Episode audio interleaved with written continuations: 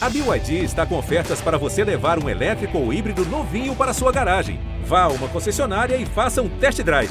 BYD, construa seus sonhos.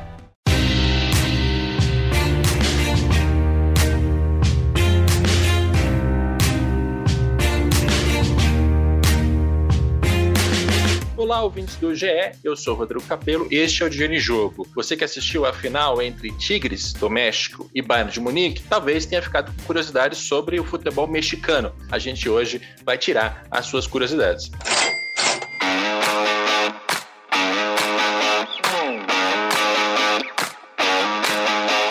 Neste episódio, eu tenho a participação do Arnaldo Garcia. Ele é diretor da Octagon, uma agência de marketing esportivo, para Latam, ou seja, América do Sul mais o México. Acertei, Arnaldo? Bem-vindo.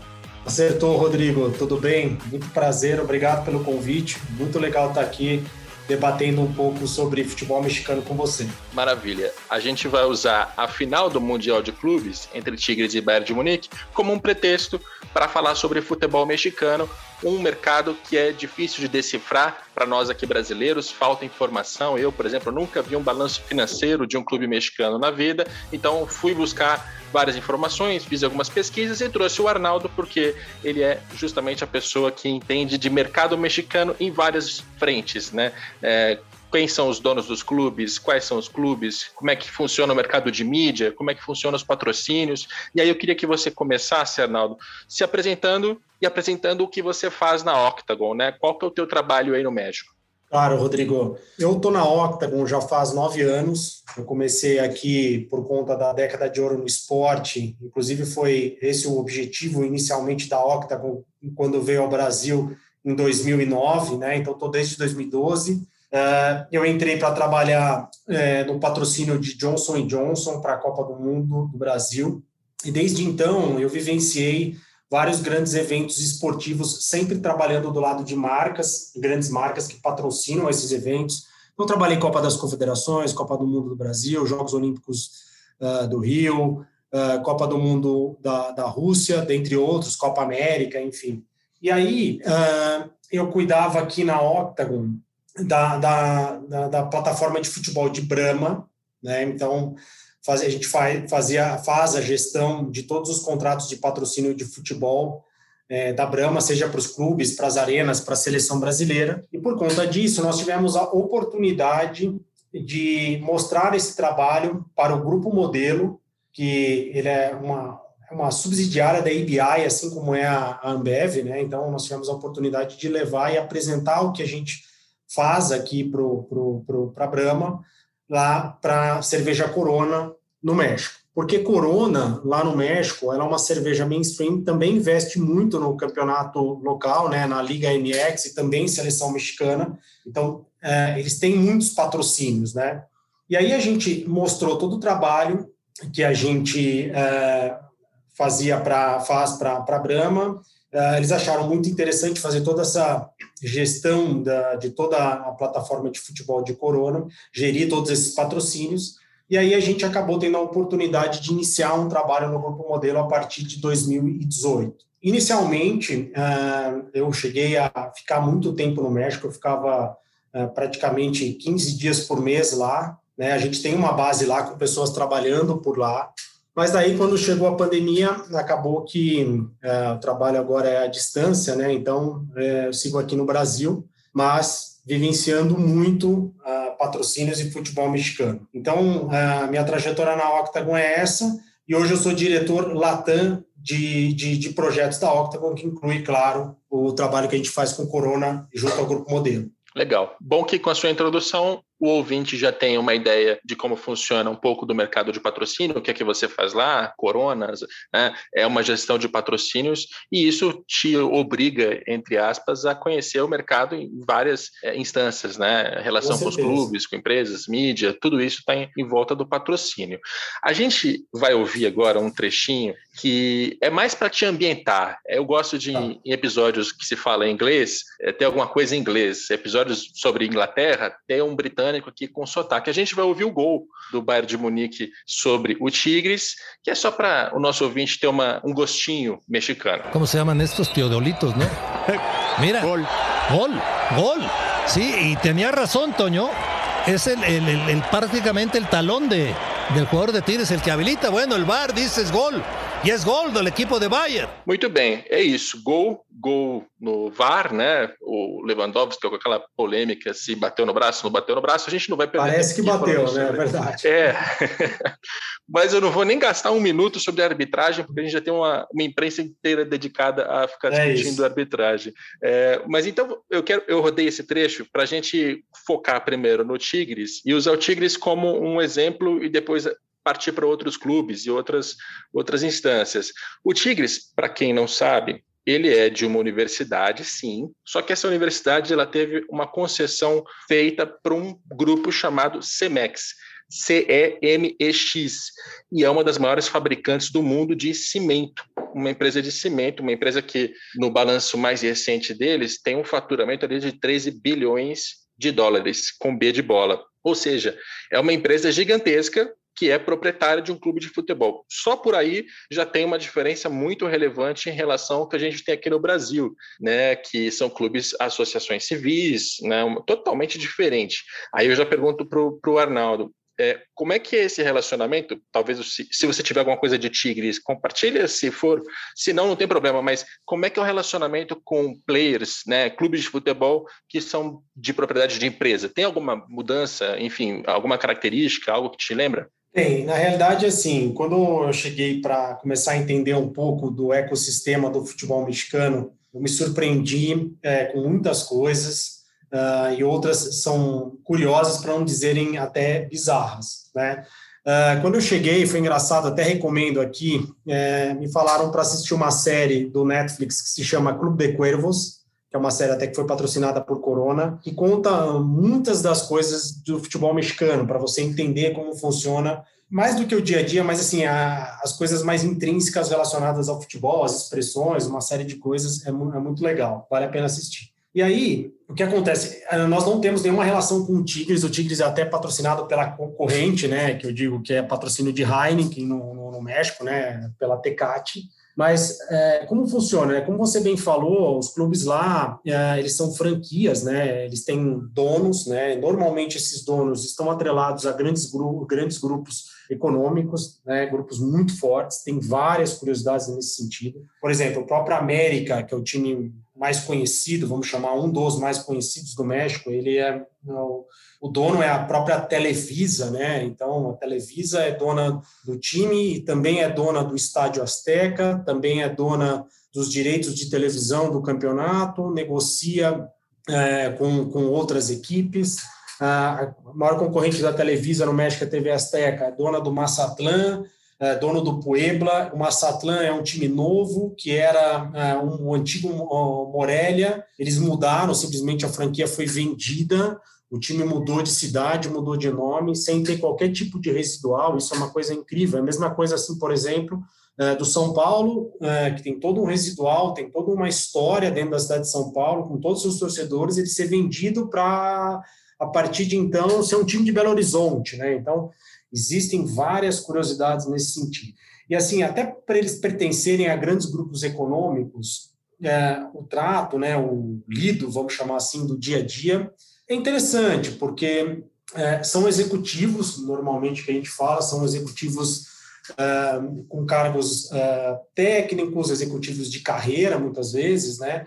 Então, existe sim uma, uma negociação um tanto quanto diferente, né? Porque é um ente privado falando com outro ente privado, isso traz é, benefícios, vamos chamar assim, na, na, na negociação né? E, mas, obviamente, que traz uh, um pouco de, de, curiosidades, né? Então, por exemplo, a Corona ela patrocina o Estádio Azteca, é uma discussão de contrato, ela patrocina o América, é outra discussão uh, de contrato, uh, ela negocia também uh, campanha de, de, de campanha de, de né, pacote de futebol, vamos chamar assim, né?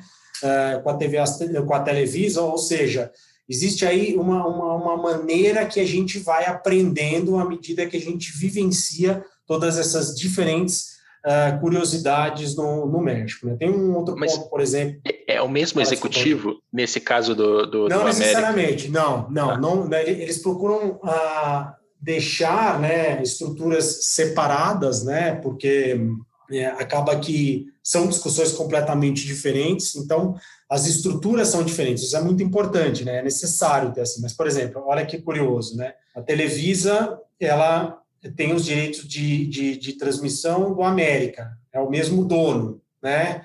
Então, é, olha que, que interessante como funciona esse ecossistema, né? Então, na verdade, a, a, o América recebe o dinheiro da Televisa e é do mesmo grupo, então tem, tem, tem, tem muitas curiosidades, né? É, tem uma outra também que me chama muito a atenção, por exemplo, tem um grupo, né, o, o Caliente MX, que é a maior empresa de apostas da América Latina, que o grupo, ele é dono do, do Cholos, né, o Cholos que é, teve um jogo histórico com o Atlético Mineiro, quando o Atlético Mineiro foi campeão da Libertadores, imagino que você se recorde, é, e, e eles o Caliente MX, ou seja, eles são donos de uma equipe, mas eles patrocinam a liga, né? Eles são um dos patrocínios, dos top sponsors da Liga MX. Ou seja, existe assim, uh, esse ecossistema muitas vezes eles, eles chegam a gerar conflitos de interesse. Então, tem, tem várias curiosidades, a gente poderia ficar falando só disso, né? Então, é, é, mas é aí, engraçado. Aí, aí, eu tenho uma dúvida, né? A gente, só de citar quem são os proprietários, a gente já tem conflitos de interesses evidentes, porque Total. se a Televisa é dona da América, é, do América,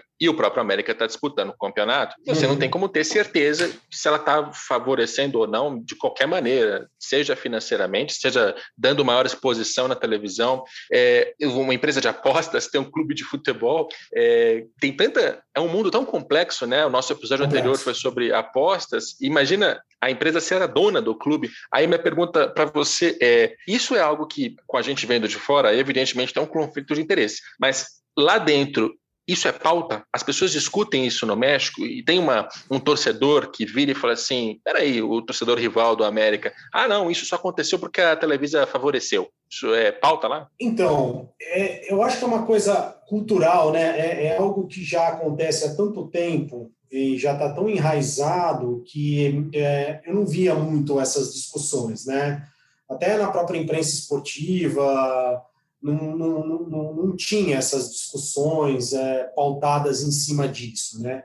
Mas é claro que, que existem todas essas, essas, essas, curiosidades, né? A gente até tinha uma, uma questão muito engraçada, quando nós começamos a trabalhar com o Grupo Modelo, o Grupo Modelo já foi dono de duas equipes, né? É, quando a API comprou lá atrás o Grupo Modelo, eles eram donos do. O Grupo Modelo era dono do Toluca, né? E do Santos. Tanto que, se você reparar, o, o Santos ele tem um logo que é muito parecido com o logo de Corona, se você for ver, né? E aí a ABI eh, tinha por policy não ser dona de, de, de, de, times de futebol, acabaram vendendo, né? E hoje, até hoje, o, o, dono do Toluca, ele é ele é o antigo dono do Grupo Modelo, mas ele tem cadeira no conselho do Grupo Modelo. Né? E aí, a Corona patrocina é, o Toluca. Então, assim, tem uma série de questões também que, que são muito uh, pertinentes à, à, natureza, como que eu vou dizer, são enraizadas, como eu já falei, né? Então, isso acaba que é uma discussão, mas também não é aquela coisa que fica pautado só em cima disso. Então, mas é super curioso quando a gente chega de fora e começa a entender essa, essa, essa toda essa, essa história, né? Por exemplo, também tem uma outra curiosidade muito engraçada que é a história do Necaxa, né? Que é um time que era da cidade do México uh, e de repente foi vendido para ir para o Águas Calientes, que é outra cidade que tem lá, né? Então, assim, Imagina que tem, tinha uma série de torcedores lá da, lá, lá da, cidade do, da cidade do México, né? Acaba que perde a identidade, porque o time muda uh, simplesmente assim, muda e o residual que ficou, ficou. É, é muito parecido nesse modelo com o modelo de franquia americana, né? Então, a cidade tal comprou a franquia e mudou de uma cidade para outra, mas tudo bem, né? Então, só que, assim, a, a ligação né, do, do, do mexicano é, é, é, muito forte, né? Eles, eles são fanáticos como nós somos aqui. Então, é, acaba que é, que é bem curioso isso também, né? É, você falou sobre o escudo, eu fui pesquisar enquanto você falava. E aí, eu, parecido, não? É, ingenuamente, eu coloquei no Google assim, Corona, qual a chance de aparecer a cerveja depois de 2020, né? Apareceu a quantidade de mortos por corona no mundo. Isso, é. imagino que deva te, ter te rendido uma infinitude de piadas e almoço ah, de família, certeza, coisa do tipo. Com certeza, com certeza. mas eu ainda continuo tomando corona, né? Sim. É, né? Mas é, mas é muito O escudo é muito parecido, mas o escudo é muito é. parecido. Eu acabei de ver é. aqui, eu consegui é, achar a corona no meio do coronavírus e tá, tá aqui. É realmente muito parecido. O Santos Laguna é o clube que você está se referindo. E esse Sim, clube hoje, ele é do grupo Orleg. Orleg, como é que eu pronuncio? É Orleg. Orleg, Orleg exato. Isso. E o grupo Orleg, ele também é dono do Atlas. Então, Exatamente. essa é mais uma é, característica interessante. É um mercado em que a mesma empresa é dona de dois clubes.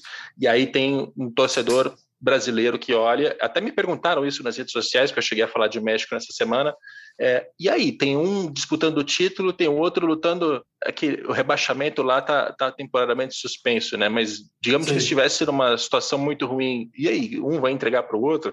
É, uma, é um ecossistema que, como você está dizendo, culturalmente está arraigado lá, né? mas é bastante diferente para quem está acostumado com o ambiente do futebol brasileiro, sul-americano, europeu, etc. Não, total. É, é, é muito diferente mesmo. Um, e, e, como, como a gente está tá falando aqui, é, chega a ser até engraçado, né? Porque acaba que é um conflito, como você falou, né? Um conflito de interesse, muitas vezes ele é, fica muito latente, né? E, e, e acaba que uh, os clubes acabam sendo parte desses grandes grupos. É. Né? Então. Só, só para dar mais alguns nomes, o América é da Televisa, já falamos, Atlas Sim. e Santas Laguna do grupo Orleg, uhum. o Chivas é da OmniLife, OmniLife, uhum. o Cruz Azul é do Cementos Cruz Azul, Monterrey é da Fenza, grande empresa distribuidora de, de refrigerantes, né? Eu, eu conheço a. Fenza pela Coca-Cola, mas imagino Sim. que o negócio seja maior.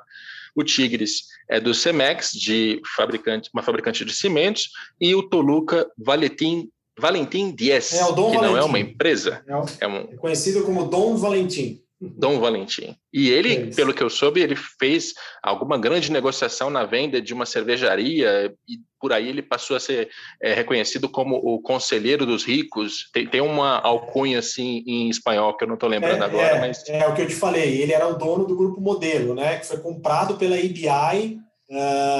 e aí uh, ele continua, ele, ele faz parte do conselho do grupo Modelo no México, né? E que é um time, Toluca é um dos times patrocinados por Corona lá. El consejero de los ultra ricos. Essa é a alcunha que tem aqui na internet. Se você coloca o nome dele no Google, vai aparecer.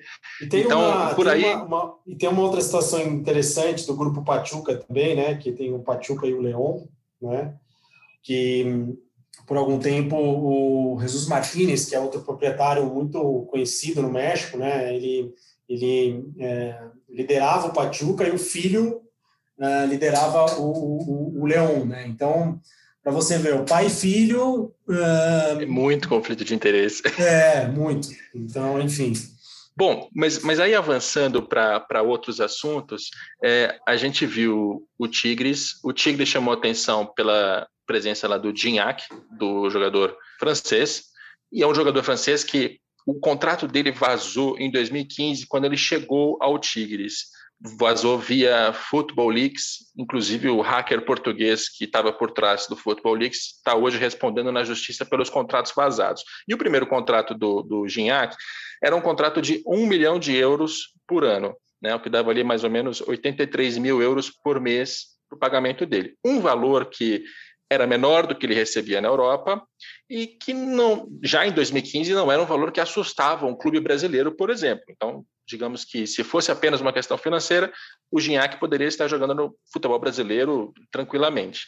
Aí, isso me suscita uma curiosidade, Arnaldo, que é do tamanho uhum. financeiro dos clubes, né? Como eles não publicam balanço, eu adoraria aqui mostrar a receita, folha salarial, né? Os, os números que eu costumo usar, mas eu não tenho. Então a gente vai buscando ali alguns dados. Qual que é a tua percepção em relação ao tamanho do futebol mexicano, da liga mexicana? Ela é comparável ao futebol dos Estados Unidos, um pouco maior, um pouco menor? O que, que você entende? Olha, é, eu acho que assim, é, por ter grandes grupos ancorados uh, nesses, nesses, nesses clubes, acaba que eles têm um potencial financeiro relevante, né? Até alguns anos atrás, todos os contratos do futebol mexicano eles eram atrelados à moeda do dólar, né, o que trazia uma relevância nesses contratos. O próprio contrato do Gignac agora, né, com o Tigres, é de 4,6 milhões de dólares ao ano. Né? Eu acho que não tem nenhum jogador aqui no Brasil que ganha o que o Gignac ganha no Tigres. E ele, sim, é um jogador que tem mostrado muito, muito resultado. Quando eu, eu até brincava né, com os meus amigos palmeirenses, falava, olha, esse time do Tigres aí, eu, eu que, que acompanho a Liga MX, esse time é um time uh, invocado, não é um time fácil de se jogar, é uma parada dura, porque eles jogam juntos há muito tempo, eles têm um técnico que está há 10 anos lá, ele tem um Gignac, que é uma referência no ataque, um, que, que, também é um artilheiro, já que é o maior artilheiro da estrangeiro da história do, do, do, do, do Tigres, né? E, e, se eu não me engano, do México também. Um, é, eles têm o Rafael Carioca, que é um jogador que, que, que também é um destaque. Eles tinham o Vargas, que agora está no, no, Atlético Mineiro, enfim. Então, assim, é, existe essa relevância, a liga ela é relevante, mas assim, ela, é, eu, eu, vejo que ela é uma liga um pouco isolada, né? Porque existe aquela relação muito forte com os Estados Unidos, então a liga é muito consumida no, no próprio México e também nos Estados Unidos. A liga é relevante sim nos Estados Unidos, existe audiências muito relevantes. Isso é muito bom para os times mexicanos, por quê? Porque eles acabam negociando dois contratos diferentes de televisão. Eles negociam um contrato interno e um contrato externo.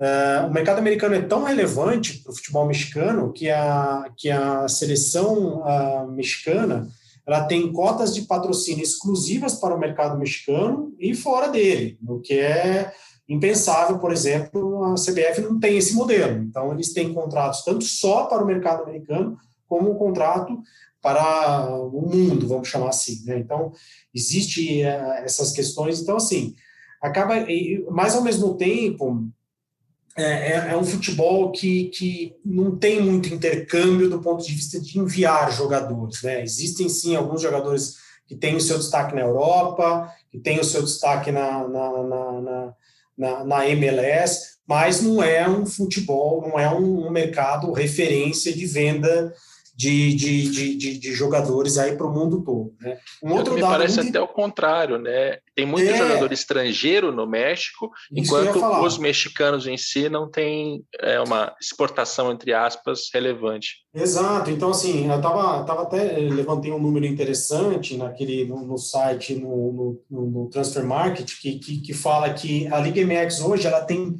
39,7% de jogadores estrangeiros sendo que a La Liga, que é uma das ligas mais relevantes do mundo, tem 38,5. Então é muito parecido com a La Liga. Olha que curioso, né? É. Então, assim, realmente ele é um mercado atrativo porque é um mercado que paga relativamente bem, principalmente para os atletas da América do Sul, né? Então, é, e outros países da América Central também, né, que são ali mais próximos do, do, do, do, do México, que tem também presença é, na Liga MX. Mas, enfim, é, eu vejo que ela, que ela é uma liga que está crescendo, está evoluindo. A prova disso, eu acho que, que, que foi agora o Tigres ter feito um ótimo campeonato mundial, apesar de não ter ganho. Mas é, eu torço para um dia os times mexicanos voltarem para a Libertadores, porque eu acho que vai aumentar a competitividade, inclusive é importante para os times mexicanos ter esse intercâmbio com os times da América do Sul, porque hoje, querendo ou não, o intercâmbio que eles têm é com a própria MLS, né, que é muito muito forte ali. Então, pois é, a relação com os Estados Unidos é muito forte. Eu vou até lembrar um dado que qualquer um acha facilmente: 36,6 milhões de mexicanos né, com origem mexicana estão morando nos Estados Unidos. Sim, eles são É, 62% da população hispânica e eles têm crescido bastante. Assim, desde 2000 é uma população que aumentou 76%. Dados simples que estão aqui ao alcance de qualquer um. O que isso quer dizer na prática? Os clubes mexicanos são assistidos nos Estados Unidos e aí a gente pode Sim. também fazer a dedução aqui de que marcas patrocinadoras podem se interessar pelo futebol mexicano para aparecer nos Estados Unidos. Essa dedução está correta? Está correta. Como eu falei, tem essa cota de patrocínio da, da, da, da, seleção mexicana exclusiva para o mercado americano, né? É total. Ele, ele até é, falando desse intercâmbio, né, tem algumas curiosidades, uh, porque eles chegaram a testar um modelo de da uh, Nations Cup, que foi uma, uma, um torneio que tinha times da MLS e times da, da, da Liga MX jogando sempre nos Estados Unidos, né? Uh, porque é de interesse dos times estarem lá, os times mexicanos, né? Então, sempre os estádios estavam cheios, uh, e com, como você bem colocou, todos esses números da presença de mexicano, então é muito relevante o futebol mexicano no, no, no, nos Estados Unidos. Eu fui num, eu tive a oportunidade de ir na Copa Ouro, né, num jogo entre Imagina, México e Cuba no Rose Bowl, onde o Brasil foi campeão da Copa de 94. O estádio tinha estava completamente lotado, 90 mil, 90 mil mexicanos uh, uh, torcendo fervorosamente num jogo contra, com todo respeito, contra Cuba, né? Que não tem tradição nenhuma no futebol. Então, é, eles realmente têm um fanatismo, existe uma legião de mexicanos uh, no, nos Estados Unidos que não necessariamente são, são né, mexicanos né, de, de, primeira geração, né, já é segunda, terceira geração, enfim, mas a, a, a seleção deles é, é, a mexicana mesmo. Né? E tem um, um, um fato que eu acho muito interessante de ser abordado, que é assim, a gente pega, por exemplo, vou pegar a história do Raul Jiménez, né? Ele foi lá, ele está lesionado agora, joga no Wolverhampton lá da, da, da Premier League. Uh, quando ele foi, hoje, por exemplo, o Wolverhampton já tem uma estrutura de marketing voltada para o México, ele já tem uh, mais seguidores mexicanos do que seguidores ingleses, ele já tem redes sociais em espanhol no México, ou seja, é muito engraçado isso, né? Até por não haver tanto, tanto, tanto esse intercâmbio, principalmente para o mercado tão consolidado no futebol como é a Europa, quando o mexicano vai e tem um certo destaque, acaba que ele arrasta uma multidão de, de, de, de fãs, né? O próprio Overhampton fez uma camisa em homenagem ao México, né? Por conta dele. Então, assim, tem essas curiosidades importantes lá, né? Então, o México acaba que arrasta uma legião de fãs juntos, né? É, é, muito engraçado ver, ver, dessa maneira. E olha que essa relação é, México-Estados Unidos, ela tem aqui uma informação recente que até ajuda a gente a esclarecer um pouco o tamanho de cada mercado. É, teve um, um proprietário de clube, inclusive do grupo Orleg, ele chama Alejandro Irahagori acho que consegui entender aqui a quantidade de R's em sequência, mas é Sim, Alejandro Pirarragori. É. e ele publicou uma carta em abril de 2020, que era uma carta pública dizendo ali algumas é, reivindicações para o futebol mexicano. Ele estava preocupado com, com o estado do mercado, ele achava que o futebol mexicano tem que crescer, evidentemente, né? é o que todos os proprietários uhum. de franquias querem. E aí ele, ele defende ah, uma coisa importante, ele diz assim, os clubes de futebol mexicanos eles têm menos poder aquisitivo do que clubes americanos, né, da MLS. Então tem ali uma um sinal, né, do, do que pode ser o tamanho do futebol mexicano que a gente estava tentando encontrar. E a outra coisa mais importante é que ele defende uma superliga de clubes mexicanos e americanos, dizendo que isso traria um campeonato mais interessante, com um público maior, né, porque a gente estaria falando da audiência do México, da audiência hispânica nos Estados Unidos e da audiência americana nos Estados Unidos. Então você soma tudo, potencializa, faz um grande produto e leva isso ao mercado. Ele, ele disse ali na carta que se isso acontecesse, seria melhor para os clubes americanos no curto prazo, sim, mas para os clubes mexicanos seria melhor no médio e longo prazos, porque formaria público, abriria ali algumas fronteiras que que estão difíceis de empurrar. Enfim, essa é a leitura desse proprietário de clubes, Alejandro Iraragori. É uma liga México Estados Unidos, eu suponho que para uma patrocinadora como a Corona, né, deve ser um, um sonho de consumo. Não, pois é, tem uma coisa muito interessante que é engraçado é, comentar, Rodrigo, que é o seguinte: é, quando lá atrás a Ibimbev ela comprou o grupo Modelo por questão de monopólio do mercado, a, a marca Corona teve que ser cedida no território americano para uma outra cervejaria, que é uma cervejaria que, apesar de ser o mesmo produto, ela é uma cervejaria concorrente que se chama Constellation. Ou seja, a Corona do México é de um proprietário diferente da Corona dos Estados Unidos. Que, ou seja, de, apesar de, de novo, apesar de ser o mesmo produto, são concorrentes. E olha que, que, que, que curioso, né?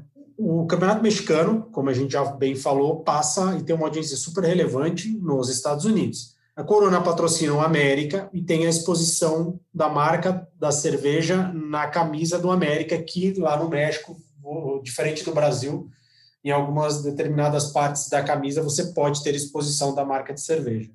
O que quer dizer isso? Que a Corona do México está beneficiando indiretamente, né? Beneficiando indiretamente, não, diretamente o seu concorrente no mercado americano, concorda? Porque está ali expondo uma marca que é das duas. Então, aí também tem mais uma, um fato curioso dentro desse organograma aí, de organograma não, ecossistema de futebol mexicano. Isso que você estava falando dessa criação, é, é, dessa Superliga, existe sim essa discussão. Eu, eu vi uh, essas discussões uh, no México, né?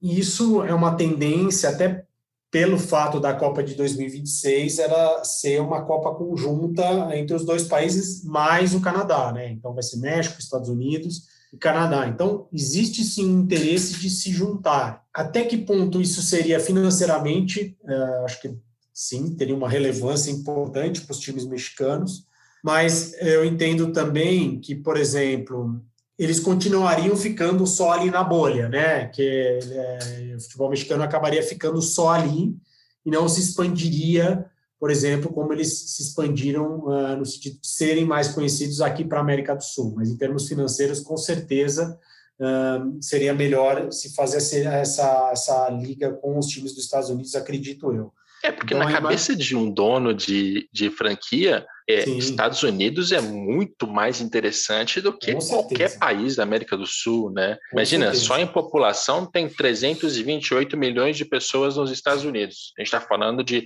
mais de 100 milhões em relação ao Brasil.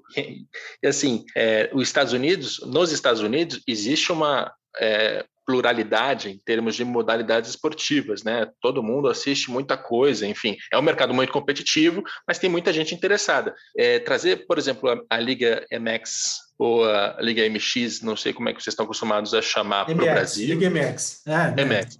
Então, imagina, quantos brasileiros vão gamar no futebol mexicano a ponto de assistir, gerar audiências relevantes? Quantos mexicanos tem aqui no Brasil? Eu sei que é. tem várias colônias de todo tipo de nacionalidade no Brasil, mas é, eu, se fosse proprietário, preferiria Não, Estados Unidos, sem dúvida.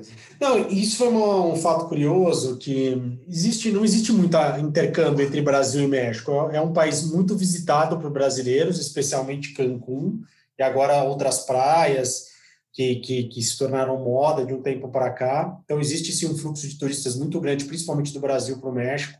Uh, e obviamente que tem a questão de Chaves e Chapolin, enfim, uh, que é um, um, algo que é um grande sucesso até hoje no Brasil, né? Não existe esse, esse intercâmbio como uh, os brasileiros já estão uh, acostumados com, com, com, os outros com os outros países da América do Sul, né? É diferente um pouco. E até tem uma história de jogadores brasileiros lá, teve a Copa do Brasil, o Brasil foi tricampeão no Estádio Azteca, uh, enfim, então o futebol brasileiro é muito bem reconhecido lá, mas esse intercâmbio efetivo de Brasil-México, ele, ele, é, ele é pequeno em muitas, muitas questões, né? É, o próprio Rafael Carioca tá lá, né? Ele jogou a final da, da do Mundial de Clubes pelo, pelo Tigres. Sim, sim. E tá jogando muito bem, né? Muito, muito, muito, um jogador muito, muito bom lá, né? Enfim. Mas, mas o, uh... o que eu eh, acho curioso, assim, é que cria-se uma certa concorrência para ver quem fica com o futebol mexicano, ou a América do Norte ou América do Sul com a Libertadores. E, assim, pensar em cada uma dessas hipóteses leva a. Aí a gente está entrando numa fase de piração, né? Mas leva a algumas situações são difíceis. Por exemplo, Libertadores, ela tem se valorizado muito recentemente, é uma competição com mais clubes, que tem mais faturamento, é, comercialmente ficou mais forte, coisa e tal. Os mexicanos para Libertadores seria uma coisa fantástica, porque Sim. você melhora o nível técnico da competição, você expande um público para um, país muito relevante, né, com uma economia relevante, e você tem uma possibilidade de conseguir mais dinheiro para Libertadores. E isso aumentaria um processo de concentração de riquezas naqueles clubes que só participam da Libertadores com frequência. Cara, é, é um mundo que muda se o México vier jogar Libertadores. E o próprio Arnaldo já, já falou aqui no podcast que gostaria de ver isso acontecer. É muito louco essa concorrência, né? Você vê, pelo menos eles estão falando em internacionalização. Eles têm para onde ir, né? Sim. E estão pensando ali no que fazer. Enquanto o Brasil está fechado aqui no nosso território, olha lá. Total. E, e, e, a gente também não pode esquecer um fato de que o mercado uh, mexicano é um mercado muito forte do ponto de vista econômico, mercado interno de consumo e tudo mais, né? Uh, e até as principais ligas do mundo têm um olhar muito estratégico para o México do ponto de vista de se expandir internamente, né? Até muitas vezes mais relevante até do que tem um olhar aqui para o Brasil, né? Por exemplo, a La Liga é um dos mercados é, mais estratégicos é o México. Eles têm patrocinador local no México, né? Diferente aqui do Brasil, que também tem uma relevância, mas eu entendo que menor, né? No México do, do, do que o México, é, porque existe essa essa essa essa questão do futebol latino também, né, da, da, da La Liga ser muito forte, muito relevante para o mexicano. Então, é um mercado interessante de ser olhado por marcas, por, por, por, por todos, né? E seria muito bom, de alguma maneira, os clubes brasileiros se tornarem mais reconhecidos lá no México, né? Eu vejo assim que ainda se falam muito de clubes argentinos, mais até do que se falam dos brasileiros lá no, no, no, no mercado mexicano. Então, isso é os times brasileiros poderiam olhar de uma maneira diferente. A Libertadores ajudaria isso, né? Mas com certeza, como a gente falou, do ponto de vista econômico, olhando sob o olhar de um dono um, que quer expandir o seu negócio, com certeza o mercado americano é muito mais relevante. E para ver como a cultura é próxima dos Estados Unidos, é, nesse contexto agora de, de, pandemia, o futebol mexicano acabou com o rebaixamento. Eles terminaram Sim. a temporada com a clausura sem um campeão, né? E acabaram com o rebaixamento. Tem ali, inclusive, Sim. uma sanção financeira. Os três clubes que estavam na parte de baixo da tabela, o Atlas, que a gente já citou aqui, o Atlético San Luís e o Juarez, os três tiveram que pagar uma multa. Eu não sei muito bem por que, que se paga multa numa situação dessa. Talvez o Arnaldo saiba. Se não souber, não tem problema. É, não, na realidade é, é, é, eu não sei o porquê desse pagamento da multa também. E tem uma outra coisa interessante: o Atlético eh, de São Luís Uh, ele subiu, uh, ele ficou disputando na época com o Dourados, quando o Maradona era técnico do Dourados. Pra, ter, na época existia essa, esse intercâmbio entre a liga principal e a, vamos chamar, a Série B de lá, né? O Atlético São Luís ele é um time que o proprietário é o Atlético de Madrid. Olha que interessante. Né? Então, assim, uh, eles têm a camisa muito parecida, eles tentam trazer um pouco da, da experiência de match day muito parecida com o que tem na Espanha. Enfim, então, uh, para você ver que até um time uh, espanhol é dono de um clube no México, né? Então, para você ver como é bem, bem amplo, assim, é, é um, um negócio muito diversificado lá uh, no mercado mexicano, né? Interessante. É um ambiente muito liberal, eu acho, né? Acho que a gente pode Sim. chamar assim, é um ambiente liberal e ele está muito conectado com outros países, com outros mercados. Não estou dizendo que isso é mil maravilhas, certamente você vai encontrar críticas ali ao que acontece. Acho até que a, toda a história sobre conflitos de interesses que a gente abriu o podcast é criticável, né? É, poderia ser diferente, mas é impressionante como o futebol mexicano ele é conectado. Tem uma outra característica aqui na pesquisa eu achei muito interessante, que é algo que eles chamam de pacto de caballeros.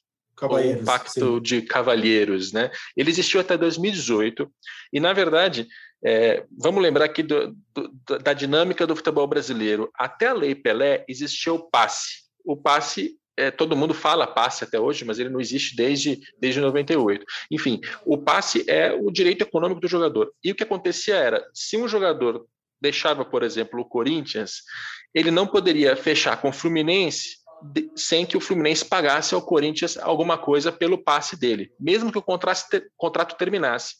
O, o, que acontecia no México até 2018 é que essa lei já não existia mais, né? Eles também não tinham um passe, mas eles tinham um pacto de cavalheiros entre os donos das franquias para que um não tirasse o jogador do outro.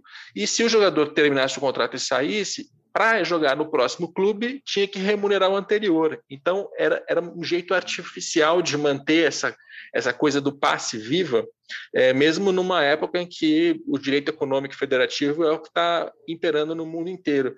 É, e isso tirava ali a, a circulação de jogadores dentro do futebol mexicano. Quando eles mudam isso em 2018, é quase um efeito assim de lei Bosman para o futebol europeu, porque os jogadores uhum. começam a transitar entre os clubes com muito mais facilidade. É, achei essa história também muito curiosa, Arnaldo, porque mostra como numa liga em que você tem donos, se os donos ditarem alguma coisa que está, inclusive, desamparada por lei, é diferente do que se pratica no mundo, é aquilo que vale. Ponto. Achei muito excêntrico. Não, total. Isso é uma isso é uma das, das, das curiosidades assim de, do futebol mexicano, né? É, lembrando que assim é, é, uma liga, né? A Liga MX é uma liga é, onde você tem ali todos os donos do, do, do, dos clubes e eles acabam formando um, um, clubinho entre aspas entre, entre eles ali, né? E esse pacto era realmente para isso. O jogador, mesmo que ele quisesse sair tivesse alguma outra proposta, de forma alguma ele poderia sair sem uh, a concessão do clube que ele está, né?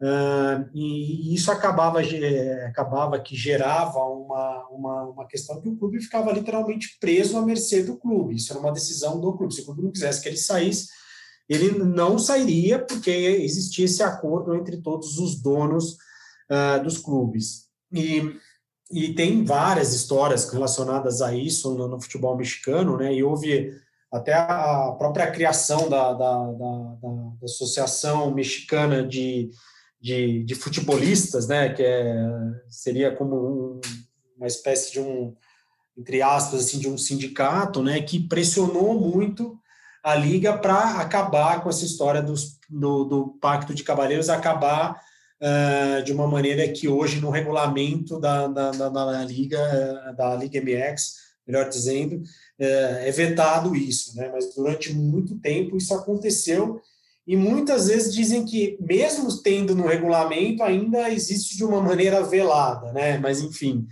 isso é um outro fato muito curioso do, do, do futebol no México. É isso. Espero que, que tenha aberto muito a cabeça do nosso, do nosso ouvinte. Eu vou até citar aqui um repórter, cara, porque é, quando eu percebo uma certa consistência de boas reportagens, é, você vê que o cara é bom. E tem um correspondente da ESPN chamado Tom Marshall, ele escreveu várias reportagens que me serviram aqui de base para puxar algumas dessas histórias que a gente contou nesse episódio. Eu não citei especificamente nenhuma delas, mas é, tem várias legais. Tem uma, por exemplo, é, o título é Por que deixar a Liga MX, MX para jogar na MLS ou vice-versa. Dinheiro, qualidade de vida e nível de competição. Ele traz ali relatos de jogadores que estão no México, jogadores é, americanos, inclusive, que toma a decisão de morar no México, porque lá ele vai ter uma qualidade de vida melhor, vai ter uma, uma competição com um nível técnico bastante interessante, enfim, são vários é, pontos de vista que gosto de, de dar crédito para bons repórteres, e o Tom Marshall, que eu não sei quem é, talvez, né, ele nunca vai saber desse elogio, mas está aqui, Tom Marshall. Legal. E a gente falou bastante coisa sobre, sobre a corona, os investimentos. Me puxa um último assunto para a gente fechar esse episódio, Arnaldo. É, então, assim. Joguei numa agora, cilada. Você jogou numa cilada. Bom, agora é, é um momento importante né, né, lá, principalmente com relação à a, a, a, corona no México, principalmente porque, como eu falei, existe a questão de 2026 a Copa selar, né? Então, existe toda uma trajetória que o Corona já está pensando, já está desenhando para o futuro lá. até porque o Corona atualmente patrocina a seleção mexicana, quer continuar patrocinando até lá, porque vai, ganhar, vai se ganhar uma relevância muito importante. Uh, a briga entre as cervejas lá ela é muito, muito, muito forte, né? Os patrocínios uh, existe uma briga de que dos 18 clubes que tem a, a, a Liga MX são existe uma briga muito grande entre Corona e Tecate, né? Isso, é, isso é, também é bom porque acaba que é, a melhor estratégia, a melhor é, a melhor gestão dos contratos, a melhor negociação, a, a, as melhores ativações acabam que são que tornam a disputa um tanto quanto é, acirrada. Mas, enfim, é, tem muita, muitas coisas interessantes, como, como a gente falou, né? O futebol mexicano, é, eu vejo que ele, ele, ele vai crescer, ele tem crescido, é, tem ganhado certo é, destaque na, na, na, nos mundiais, né? E aí o, o México precisa começar a, a, chegar já nas quartas, né? Porque eles nunca chegaram nas quartas de final de uma Copa do Mundo.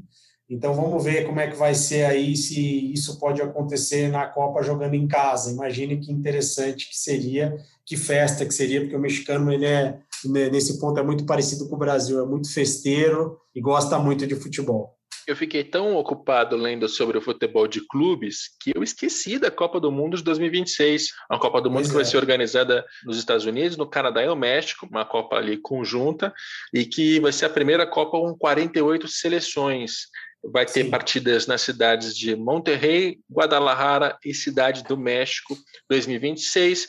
Então, eu vou fazer isso, você que está ouvindo pode fazer também. Começa já a guardar um dinheirinho, fazer uma poupança, ah, porque ir para o México vai ser muito legal. É que assim, o México vai ter um número reduzido de jogos, né? Comparado aos Estados Unidos, uh, ele vai ter um número bem menor de jogos. Se eu não me engano, são 10 jogos que, que vão ter no México. O interessante vai ser que o Estádio Azteca, que já é um estádio super icônico, né? Que você teve Pelé sendo destaque de uma final, Maradona sendo de outra, vai ser o único estádio do mundo onde vão, vão ser, é, vai, vai sediar três Copas do Mundo em, em, épocas diferentes, o que então ele vai superar o Maracanã que já já teve duas Copas sediadas, né? Então é, é muito interessante, mas com certeza vai ser uma experiência fantástica essa Copa do Mundo de 2026 também também recomendo guardar dinheiro desde agora. É, não, e Copa do Mundo, se tiver Tunísia e Suíça, é um jogo legal de ver. Tanto faz, Sim. Copa do Mundo vale tudo.